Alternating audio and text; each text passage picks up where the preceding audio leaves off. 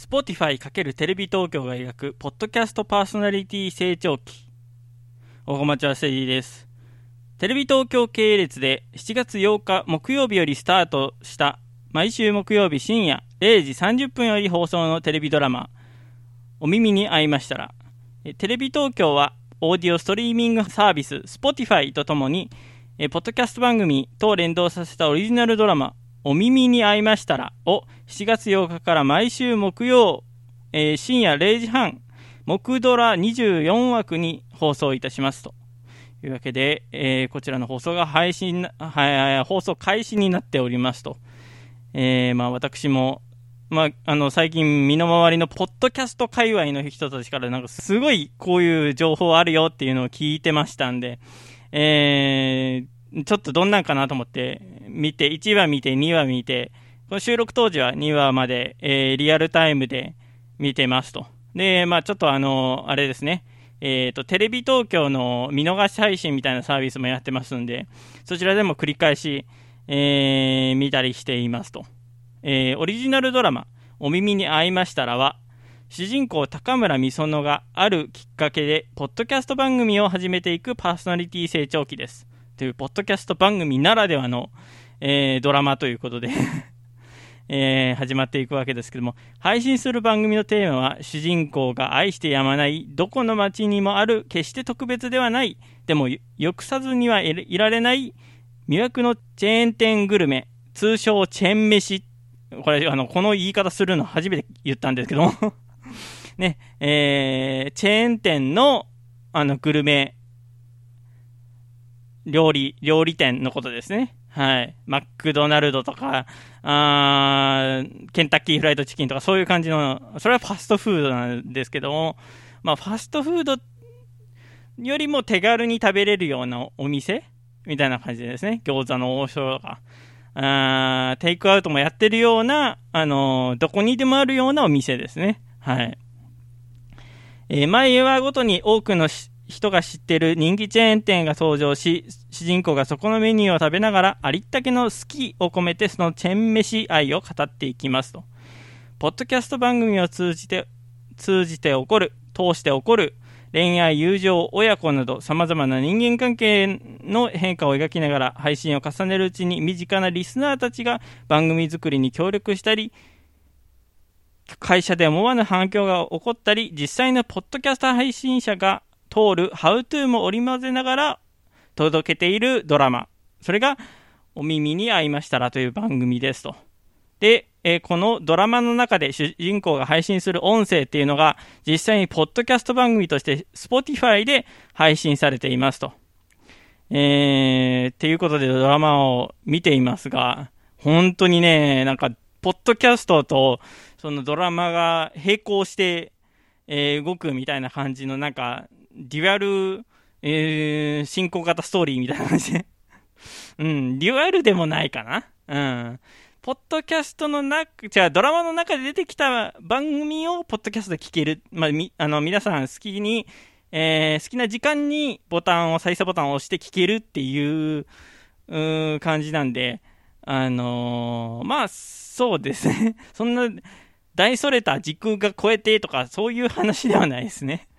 うん、ちょっと思っちゃったんですの。うん、喋りながらね、えー、組み立ててるんで、ちょっとおかしかったですけども、はい。えー、主人公が使っている配信アプリが、えー、多分ドラマの中でもこれ登場してるんですけども、アンカーアプリなんですよね。アンカーアプリと酷似してるんですよ。でもアンカーって出てきてないんで、確信を持てないっていう でも、あの絵柄はアンカーだよなっていうのを見ながらちょっと見ています。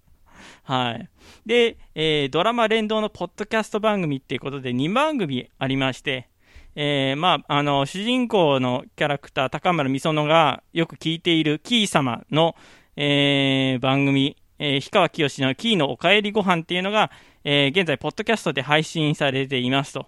えー、オリジナルポッドキャストの番組で、えー、氷川きよしさんが、えー、なんか喋っているっていうね、1エピソードにえー、ベラベラと喋っているという番組がありますと。はい。で、そして主人公、えー、演じる、えー、伊藤まりかさんが、えー、劇中でもドラマの中でも、えー、配信しているお耳に合いましたらという番組も聞くことができますと。だからこれあの変な雑音とか映像とかのな、それがなくて、えー、もうそのままの様子が音声に乗っかってるっていうね。何も、その、横やりがない状態での音声だけ楽しむためのドラマのポッドキャストっていう、ドラマの中の、中で登場するポッドキャストということでね。いやー、すごいですね はい。で、えー、このドラマを担当しているのが、えー、脚本、ドラマの脚本を担当しているのが、マンボウヤシロさん。えー、大俊道弘さんかな？ちょっと漢字が難しい。ヨーロッパ企画の方ですね。えー、で、あかりあつきさんかな？えー、で、え、監督もやってる松本宗志さんも、え、脚本を書かれているということで、はい。え、あの、1話、2話見て、マンボウやしろって脚本のところ書いてあったんでびっくりしましたけどね。お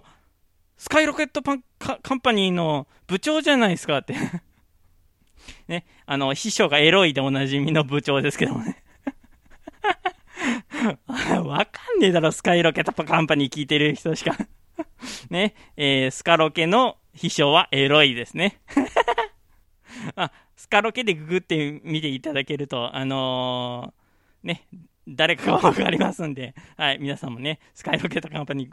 ぜひ、えー、聞いていただけると。なんだこれ。はい。で、この番組を彩る、えー、曲っていうのが、オープニングテーマは花澤香菜さんのムーンライトマジックっていう、えー、曲なんですけども、えー、花澤香菜さんもなんとラジオ好きということでね、はい。えー、ちょっと、お、おラジオ好きで固めてきたなっていう感じで、ちょっと結構ドキッてしましたけどもね。はい。で、エンディングテーマは西名さんの東京マーブルということで、えー、そうですね、エンディングに合わせて、あのー、主人公の伊藤まりかさんが踊ってるっていうのが1話、2話までの流れで、えー、とても面白い場面として取り上げられてますけども、あとこれ以降何もメモ書いてないからわかんないんですけども、確かにあの、ポッドキャストや、ポッドキャストとか、ニコ生配信とか、えー、ツイキャス配信とか、ま YouTube 配信でもいいですよ。まあ、そういうところで、ならではのなんか、その、思いとかっていうのがよく伝わる作品だったので、ああ、わかるわかる。まあ、ここは通る道だなとかってね。うん。あの、音質こだわってんじゃねえよとか最初思ってたんですけども、あ、そういやそうだな。まあ、最近ラジコとかも全部スマホとかでクリアに聞けるしなって思うと、うん、こだわらなきゃいけないのかなっていうのはちょっとね、えー、私今、あのー、ポップガードとか使ってないですけども、ポップガードとかは使わずにあの、マスク越しに喋ってますけども、ね、あのー、このご時世なんでね、えー、隣近所在宅してますので えー、そういう中で、あの、戦々恐々としながら、えー、おしゃべりしているわけですけども、はい。えー、皆さんよかったら、お耳に合いましたら、えー、ドラマ聞いて、えー、拝聴していただけると幸いですと。えー、もう一度言いますね。テレビ東京、えー、木曜、えー、深夜0時半より放送のテレビドラマですと。えー、テレ東のえー、見逃し配信サービス等では1週間間、そこから1ヶ月ぐらい、えー、見れると思いますんで、皆さんよかったら、まだ間に合いますので、1話から追っかけてみてみると、えー、いいかなと思いますと。30分番組の見やすい番組なので、皆さんよかったらご覧ください。曲です。このラジオの後に聞いた地図で、削除されている場合がありますのでご注意ください。乃木坂46で狼に口笛をえ主演の伊藤まりかさんが乃木坂時代にセンターだった曲なんですよねこの番組ではお便りを募集しています詳細文に記載のメールフォームからラジオネームとメール本文をご投稿願いますまた Twitter ハッシュタグ SS ステディでも募集しています